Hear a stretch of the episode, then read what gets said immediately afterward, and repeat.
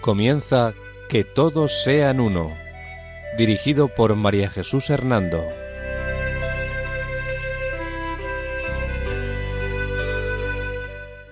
Buenas tardes, queridos oyentes de Radio María, y feliz Año Nuevo 2021.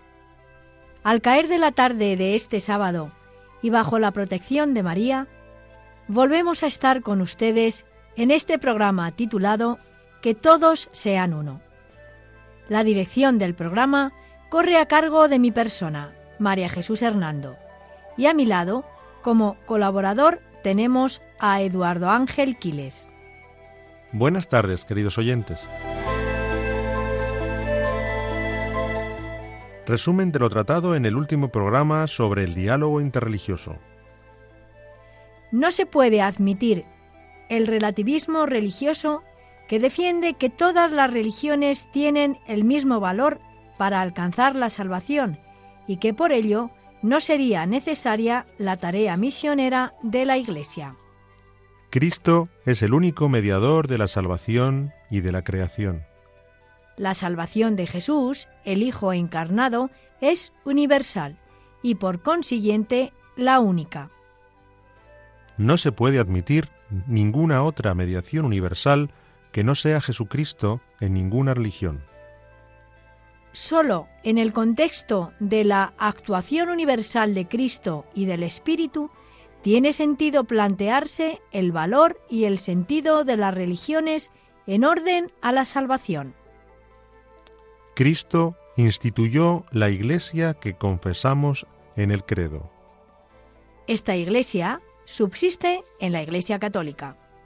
Fuera de la estructura de la Iglesia Católica se encuentran elementos de santidad y verdad como bienes de la Iglesia de Cristo y todos impulsan hacia la unidad católica. Sin el Espíritu Santo no llega a los hombres la salvación de Cristo y la Iglesia es el lugar privilegiado de la acción del Espíritu. En la Iglesia Católica se halla la plenitud de los medios de la salvación. La Iglesia tiene el deber de anunciar a Cristo y proclamar su única y universal mediación. Ahora bien, esta convicción debe conducirnos también al diálogo interreligioso y a una valoración más abierta y positiva de las religiones.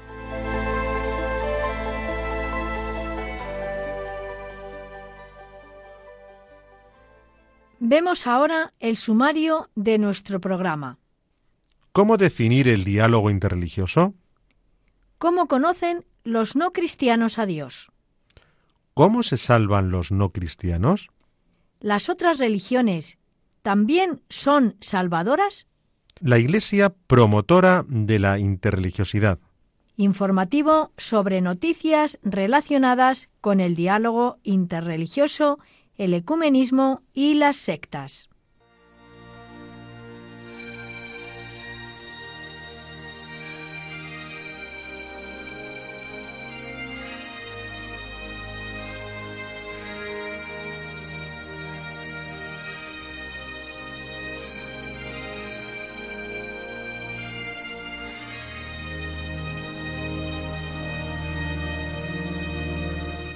Continuamos con nuestro programa Que todos sean uno. Pero antes de ello, recordarles que pueden escribirnos al correo electrónico que todos sean uno arroba radiomaria.es. Todo junto y con letra minúscula. Repetimos, que todos sean uno arroba radiomaria.es. Después de la breve introducción que hemos hecho, comenzamos con la primera pregunta que nos planteábamos en el sumario. ¿Qué es el diálogo?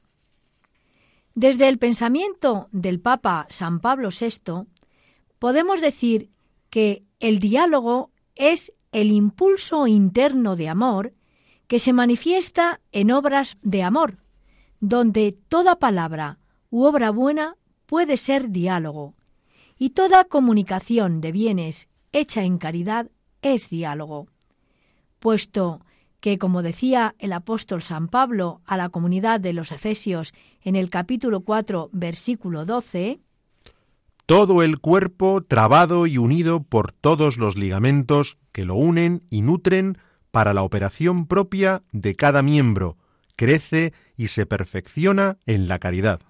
La actitud del diálogo, por tanto, se sitúa al nivel de la naturaleza de la persona y de su dignidad. Desde el punto de vista filosófico, esta posición se enlaza a la verdad cristiana sobre el hombre expresada en el Concilio Vaticano II en la Constitución Gaudium et Spes número 24. Aquí parte de la fe y de la luz de Dios Trino que permanece siempre como el modelo de toda relación cristiana entre los hombres.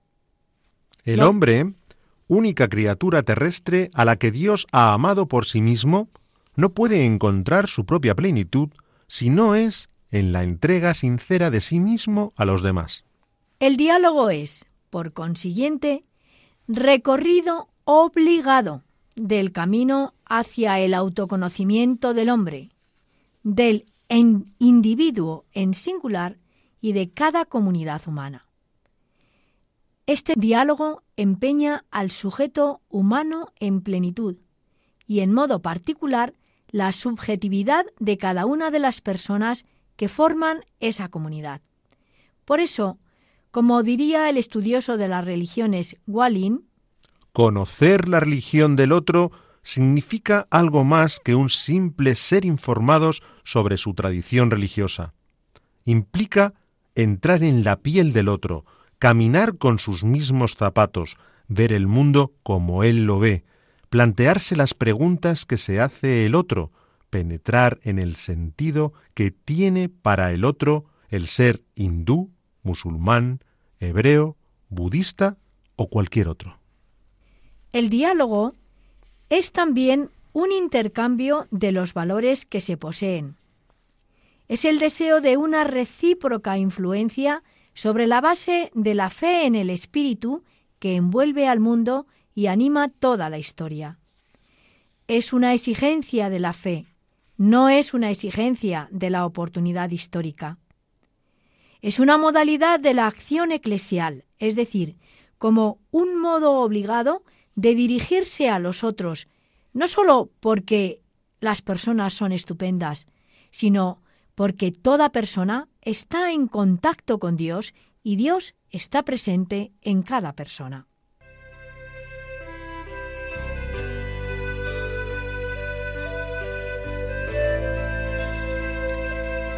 Hecha esta sencilla definición sobre el diálogo, tratemos ahora de responder a esta pregunta. ¿Cómo conocen los no cristianos a Dios? La doctrina católica defiende que es posible un cierto conocimiento de Dios desde la naturaleza y la conciencia. Esta afirmación la realiza la Iglesia basándose en los personajes del Antiguo Testamento, como son Melquisedec, Noé y otros, pues entiende que estos personajes se inclinaron hacia la aceptación de una revelación sobrenatural fuera del judaísmo y del cristianismo. Por tanto, antes de la venida de Cristo, Dios se reveló de un modo peculiar al pueblo de Israel como el único Dios vivo y verdadero. Así lo manifiestan tanto los libros del Antiguo Testamento y sobre todo los libros del Nuevo Testamento. Asimismo, ciertos elementos de la revelación bíblica han sido recogidos por el Islam, que los ha interpretado en un contexto distinto. Por tanto, constatamos que Dios se ha dado a conocer y sigue dándose a conocer a los hombres de muchas maneras, a través de las obras de la creación. Así podemos leerlo en la carta a los Romanos capítulo 1 versículos del 19 al 20. Porque lo que de Dios puede conocerse les resulta manifiesto, pues Dios mismo se lo manifestó pues lo invisible de Dios, su eterno poder y su divinidad, son perceptibles para la inteligencia a partir de la creación del mundo a través de sus obras, de modo que son inexcusables. Esto también podemos percibirlo a través de los juicios de la conciencia, tal como nos dice también la carta a los romanos en el capítulo 2, versículos del 14 al 15. En efecto, cuando los gentiles que no tienen ley cumplen naturalmente las exigencias de la ley, ellos, aun sin tener ley, son para sí mismos ley. Esos tales muestran que tienen escrita en sus corazones la exigencia de la ley, contando con el testimonio de la conciencia y con sus razonamientos internos. Luego observamos que Dios puede iluminar a los hombres por caminos diversos. La fidelidad a Dios puede dar lugar a un cierto conocimiento por con naturalidad. Las tradiciones religiosas han sido marcadas por muchas personas sinceras, inspiradas por el Espíritu de Dios. La acción del Espíritu expresaba San Juan Pablo II en su encíclica Redentoris Missio número 55, no deja de ser percibida de algún modo por el ser humano. Si, según la enseñanza de la Iglesia, en las religiones se encuentran semillas del verbo y rayos de la verdad, no pueden excluirse en ellas elementos de un verdadero conocimiento de Dios, aun con imperfecciones. La dimensión nosiológica no puede estar del todo ausente donde reconocemos elementos de gracia y de salvación.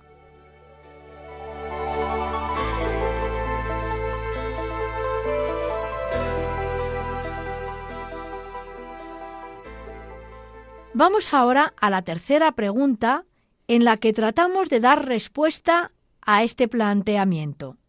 ¿Cómo se salvan los no cristianos. La Iglesia, respecto de cómo pueden recibir la gracia de la salvación los no cristianos, entiende que el planteamiento no se debe hacer tanto desde el presupuesto de si los no cristianos pueden salvarse, sino desde la aclaración de cómo puede suceder esto.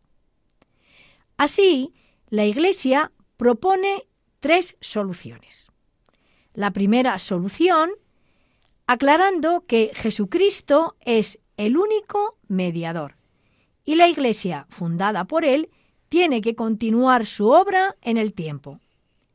La especificidad e irrepetibilidad de la revelación divina en Jesucristo se funda en que sólo en su persona se da la autocomunicación del Dios Trino.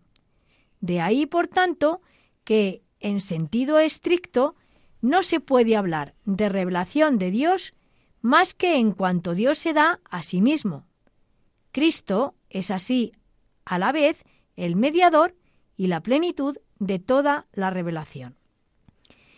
La segunda respuesta de cómo puede suceder que los cristianos puedan salvarse fuera de la Iglesia Católica, dice, es que Dios quiere la salvación de todos y por tanto dará también a todos la gracia correspondiente para que puedan salvarse.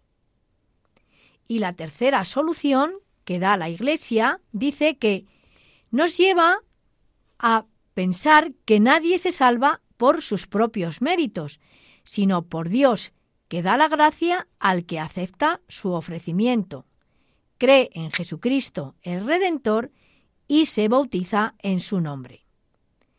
Esta fe en Jesucristo podrá ser una fe implícita y el bautismo un bautismo de deseo. Este principio de la fe implícita y el bautismo de deseo se aplicaría tanto a los que vivieron antes de Cristo como a los que viven después. Y la obra redentora de Jesús no ha sido anunciada de manera que puedan creer con responsabilidad.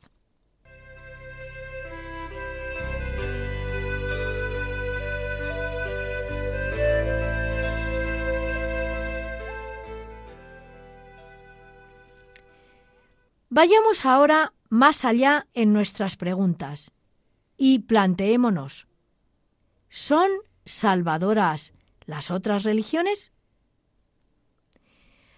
Acerca de cómo pueden transmitir la salvación las religiones no cristianas, la Iglesia propone varias reflexiones. En la primera solución, la Iglesia afirma que las religiones podrían ser un impedimento para llegar a Cristo debido a las debilidades y pecados que hay en ellas. Ahora bien, también dice la Iglesia que debemos fijarnos en los valores que tienen esas religiones, incluso en los valores referidos a la revelación. Pueden ser un camino de preparación para encontrar el mensaje de salvación de Jesucristo. Pueden ser camino. En la segunda solución respecto de si son salvadoras las otras religiones, la Iglesia asevera que las religiones no cristianas no son el medio de salvación querido por Dios. Por tanto, en ellas se puede alcanzar la salvación, pero no por ellas, puesto que ellas no están en el ámbito de la Iglesia instituida por Cristo. Como podemos observar, aquí soy, son muy importantes las preposiciones que ponemos en la frase en y por. Es decir, sí en las religiones, pero no por las religiones. En la tercera solución que propone la Iglesia respecto de si son salvadoras las otras religiones, nos dice que los fieles de las religiones no cristianas, debido a su fe implícita, pertenecen a Cristo y por lo mismo y de forma misteriosa que sólo Dios conoce, también pertenecen a la Iglesia. Por eso a estos hombres se les puede denominar con el, el apelativo de cristianos implícitos o, según Karl Rahner, cristianos anónimos. La cuarta solución que propone la Iglesia respecto de si son salvadoras las otras religiones nos lleva a hablar de los libros sagrados. Así, dice la Iglesia, no todas las religiones tienen libros sagrados. Y respecto de las que los tienen, la Iglesia afirma que, aunque no pueda excluirse alguna iluminación divina en la composición de esos libros, es más adecuado reservar el calificativo de inspirados a los libros canónicos de la Biblia. Así lo manifiesta la Constitución de Iberbum número 11. Pues la denominación de palabra de Dios se ha reservado en la tradición a los escritos del Antiguo Testamento y del Nuevo Testamento. Por consiguiente, la distinción es clara incluso en los antiguos escritores eclesiásticos que han reconocido semillas del verbo en escritos filosóficos y religiosos de otras religiones. De este modo, la Iglesia afirma que los libros sagrados de las diferentes religiones, aun cuando puedan formar parte de una preparación evangélica, no pueden considerarse como equivalentes al Antiguo Testamento, que constituye la preparación inmediata a la venida de Cristo al mundo.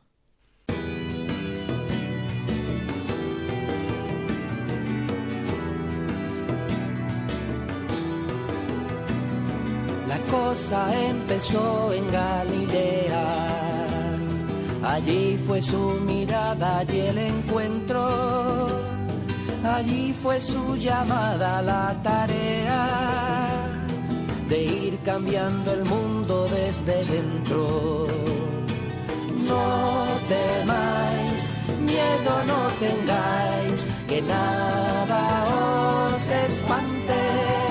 Con vosotros está, sabed que Cristo va, Cristo va, Cristo va por delante. Con vosotros está, sabed que Cristo va, Cristo va, Cristo va por delante. Continuamos con nuestro programa Que todos sean uno. Pero antes de ello, recordarles que pueden escribirnos al correo electrónico que todos sean uno arroba radiomaria.es. Todo junto y con letra minúscula. Repetimos, que todos sean uno arroba radiomaria.es. está, sabed que Cristo va, Cristo va, Cristo va por delante. Cristo va, Cristo va por delante. Cristo va, Cristo va por delante.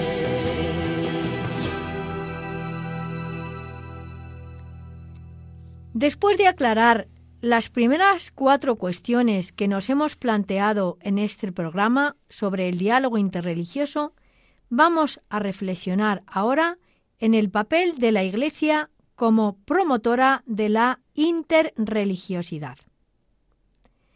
A este respecto, en lo primero que nos conviene pensar es que la cuestión de las relaciones entre las religiones adquiere cada día mayor importancia y son varios los factores que contribuyen a dar actualidad a este problema. Ante todo, la creciente interdependencia entre las diversas partes del mundo que se manifiesta en diversos planos, a saber, la información a la que accede un número cada vez mayor de personas en la mayoría de los países. Las migraciones, que ciertamente están lejos de ser recuerdo del pasado. Y también la tecnología y la industria modernas que han provocado intercambios hasta ahora desconocidos entre muchos países. Es claro, por consiguiente, que todos estos factores afectan de manera diversa a los diferentes continentes y naciones, pero en una u otra medida ninguna parte del mundo puede considerarse ajena a ellos. De hecho, estos factores de comunicación e interdependencia entre los diversos pueblos y culturas han provocado una mayor conciencia de la pluralidad de las religiones del planeta, con los peligros y a la vez oportunidades que esto trae consigo. Además, a pesar de la secularización, no ha desaparecido la religiosidad de los hombres de nuestro tiempo.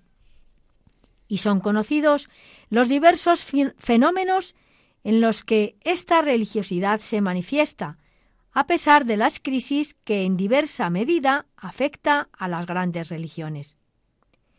De todo ello se deriva que la importancia de lo religioso en la vida humana y los crecientes encuentros entre los hombres y las culturas hagan necesario el diálogo interreligioso en vista de los problemas y necesidades que afectan a la humanidad para la iluminación del sentido de la vida y para una acción común en favor de la paz y de la justicia del mundo.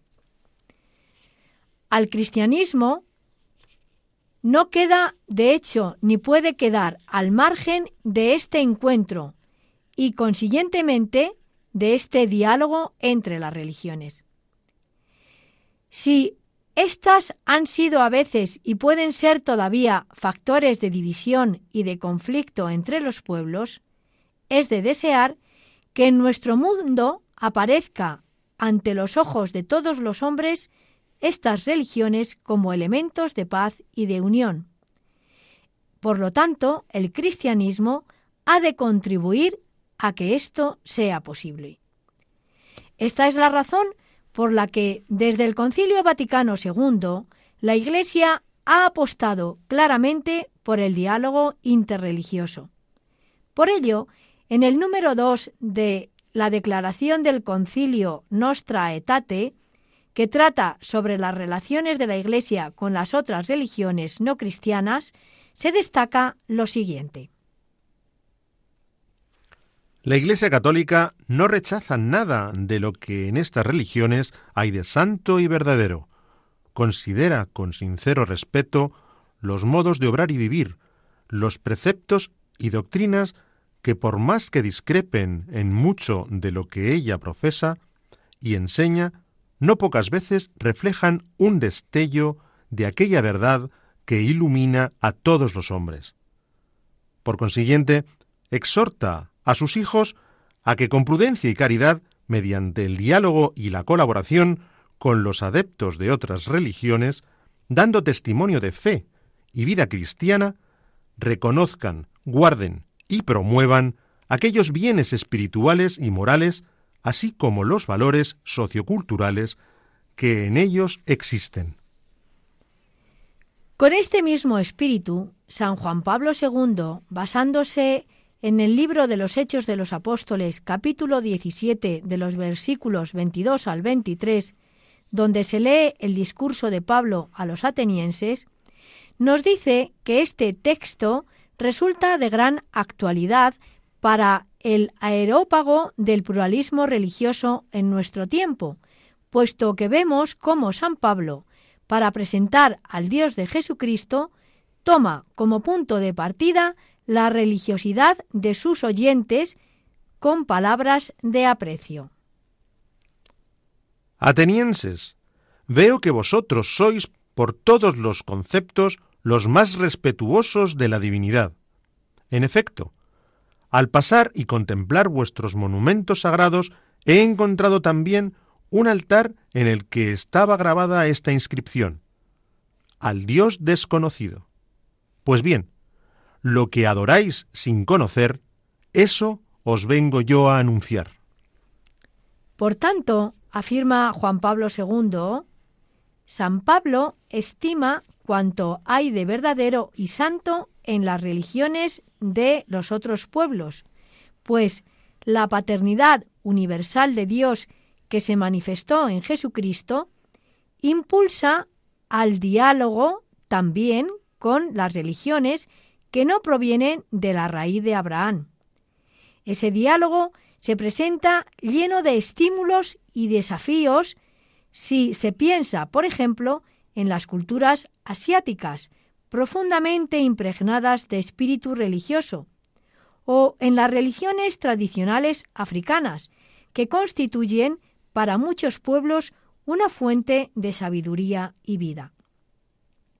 Asimismo, en el número 55 de su carta Novo Milenio Ineunte, resaltó también lo siguiente. En la situación de un marcado pluralismo cultural y religioso, tal como se va presentando en la sociedad del nuevo milenio, este diálogo interreligioso es también importante para proponer una firme base de paz y alejar el espectro funesto de las guerras de religión que han bañado de sangre tantos periodos de la historia de la humanidad. En nombre del único Dios, tiene que ser cada vez más como ya es de por sí un nombre de paz y un imperativo de paz. Sabemos, continúa diciendo San Juan Pablo II, y lo experimentamos cada día, qué difícil es alcanzar este objetivo. De hecho, nos damos cuenta de que la paz no llegará como resultado de nuestros esfuerzos, no es algo que el mundo pueda dar. Es un don del Señor, dice Juan Pablo II y para recibirlo tenemos que preparar nuestro corazón. Cuando surgen conflictos, la paz solo puede llegar a través de un proceso de reconciliación, y esto requiere humildad y generosidad. La revelación nos enseña que Dios ha estado siempre en diálogo con la humanidad, diálogo que anima el Antiguo Testamento y alcanza su punto culminante al llegar la plenitud de los tiempos, cuando Dios habla directamente por medio de su Hijo. Por consiguiente, en el diálogo interreligioso, en la medida en que como Cristo nos despojemos de nosotros mismos, seremos verdaderamente capaces de abrir nuestro corazón a los demás y caminar junto con ellos como peregrinos hacia el destino que Dios nos ha preparado. Veamos la fuente de estas afirmaciones en la exhortación de San Pablo a los filipenses capítulo 2 versículos del 5 al 7. Tened entre vosotros los sentimientos propios de Cristo, el cual, siendo de condición divina, no retuvo ávidamente el ser igual a Dios. Al contrario, se despojó de sí, tomando la condición de esclavo, hecho semejante a los hombres. Y ahora vamos a hacer otro paréntesis en nuestro programa para escuchar el villancico del tamborilero cantado en una terraza de Belén por un árabe cristiano, un israelí judío, un palestino, un italiano y una norteamericana.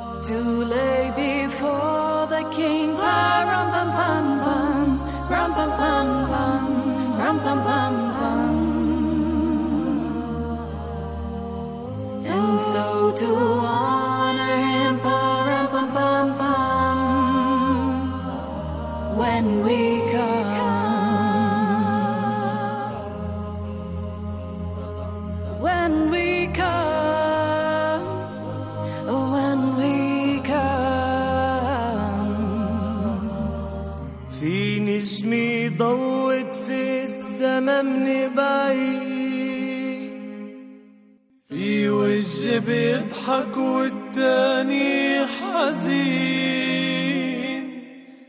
والحزن الطالع من جوا موجوع. في دموع وصوت بيصرخ عنا جوع مش مسموع.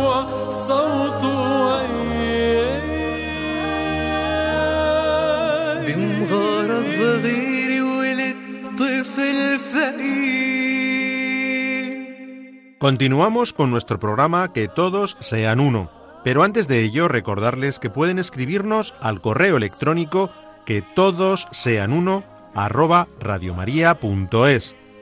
Todo junto y con letra minúscula. Repetimos, que todos sean uno arroba radiomaria.es.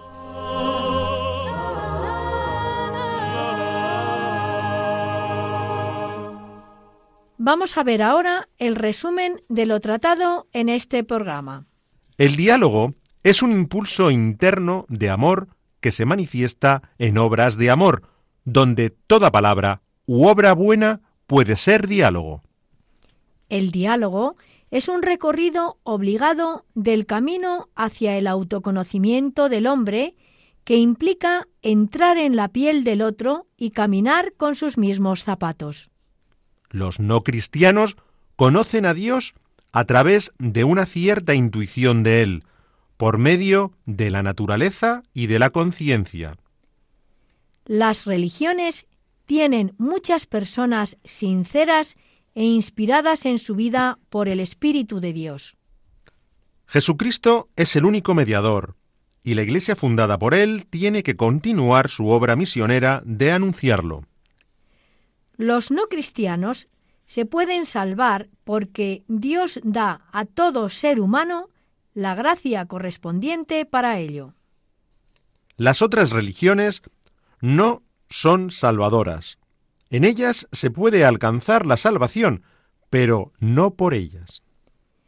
Las otras religiones, debido a su fe implícita, pertenecen a Cristo y la Iglesia no rechaza nada de lo que en ellas hay de santo y verdadero. Los libros sagrados de otras religiones no pueden considerarse como equivalentes a la Biblia, porque no son inspirados ni son palabra de Dios. El pluralismo cultural y religioso hace necesario el diálogo interreligioso para dar solución a los problemas de la humanidad y para buscar la paz y la justicia en el mundo. Ahora, antes de finalizar nuestro programa, vamos a dedicar unos minutos a informar sobre los acontecimientos más recientes relacionados con el diálogo ecuménico y el interés por las otras iglesias y comunidades cristianas, el diálogo interreligioso y el conocimiento de las otras religiones, y las noticias sobre las sectas y los peligros y problemas en las que éstas envuelven a muchas personas.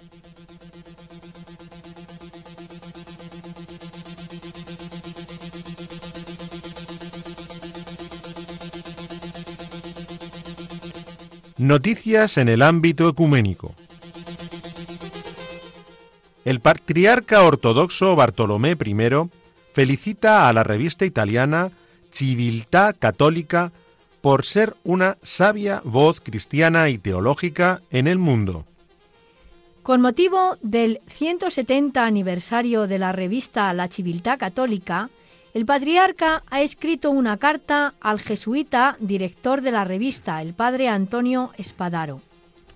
En ella, el patriarca manifiesta que la revista evidencia la contribución para la fe cristiana y la cultura, la importancia del diálogo del cristianismo con la filosofía y las diferentes corrientes ideológicas, con las religiones, con la ciencia y más en general con el espacio de la política y los movimientos sociales, siempre según la tradición y como manifestación de la autoconciencia de la Iglesia Católica Romana y su Santísimo Primado.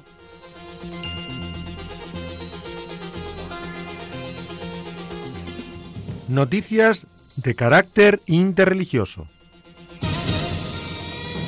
El día 25 de diciembre, católicos y protestantes celebraron el nacimiento de Jesús, el Hijo de Dios, hecho hombre.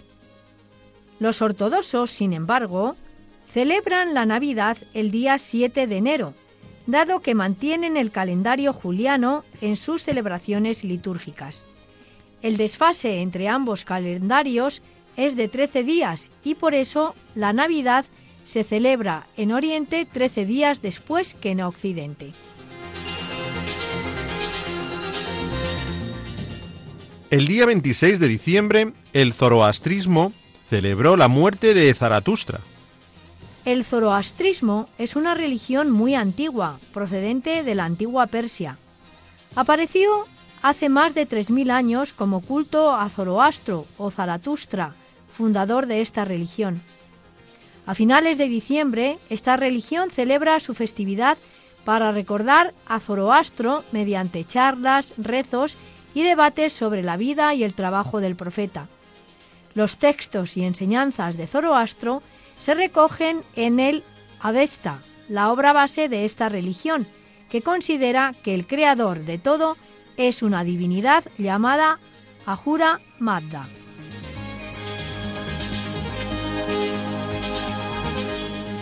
El 31 de diciembre los japoneses celebraron la fiesta sintoísta Omisoka. Este es un festival japonés que se prepara para el nuevo año limpiando los santuarios sintoístas y altares budistas. Los japoneses dan una importancia extrema a la limpieza, por lo que tienen una enorme importancia, tanto por la necesidad de mantener los espacios limpios como por el significado de purificación y limpieza de la suciedad física y espiritual acumulada durante todo el año, expulsando la mala suerte y dejando que entre la bonanza en el nuevo año. Las campanas de los templos budistas son golpeadas 108 veces para advertir contra los 108 males que deben ser vencidos por los individuos.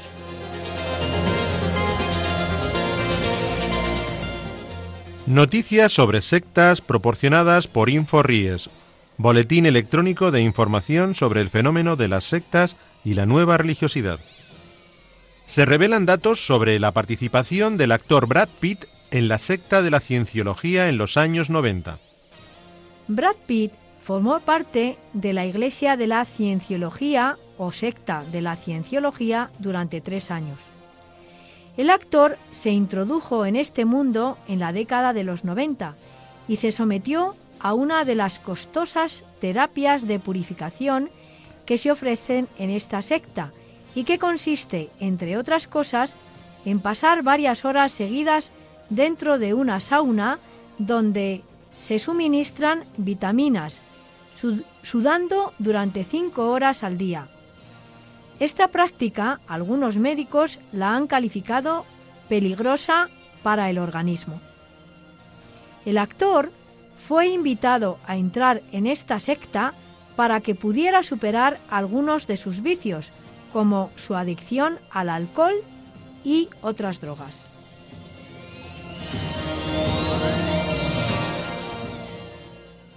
Bien, queridos oyentes, pues después de escuchar estas noticias, nos despedimos de ustedes. La dirección del programa ha corrido a cargo de mi persona, María Jesús Hernando, directora de este programa, y su colaborador, Eduardo Ángel Quiles. Antes de terminar, recordarles que pueden escribirnos al correo electrónico que todos sean uno arroba radiomaria.es, todo junto y con letra minúscula. Repetimos, que todos sean uno arroba radiomaria.es. También recordarles que contamos con su donativo a Radio María para que pueda seguir emitiéndose toda su programación y haciendo el bien a mucha gente. Muchas gracias.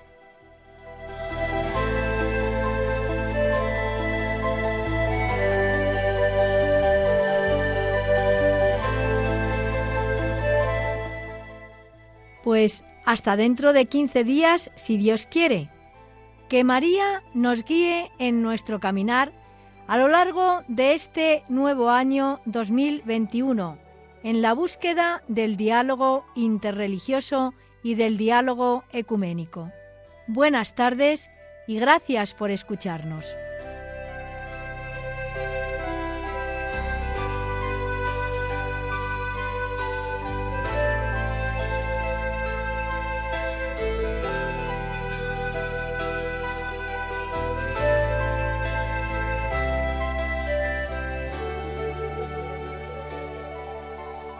Han escuchado Que todos sean uno, un programa dirigido por María Jesús Hernando.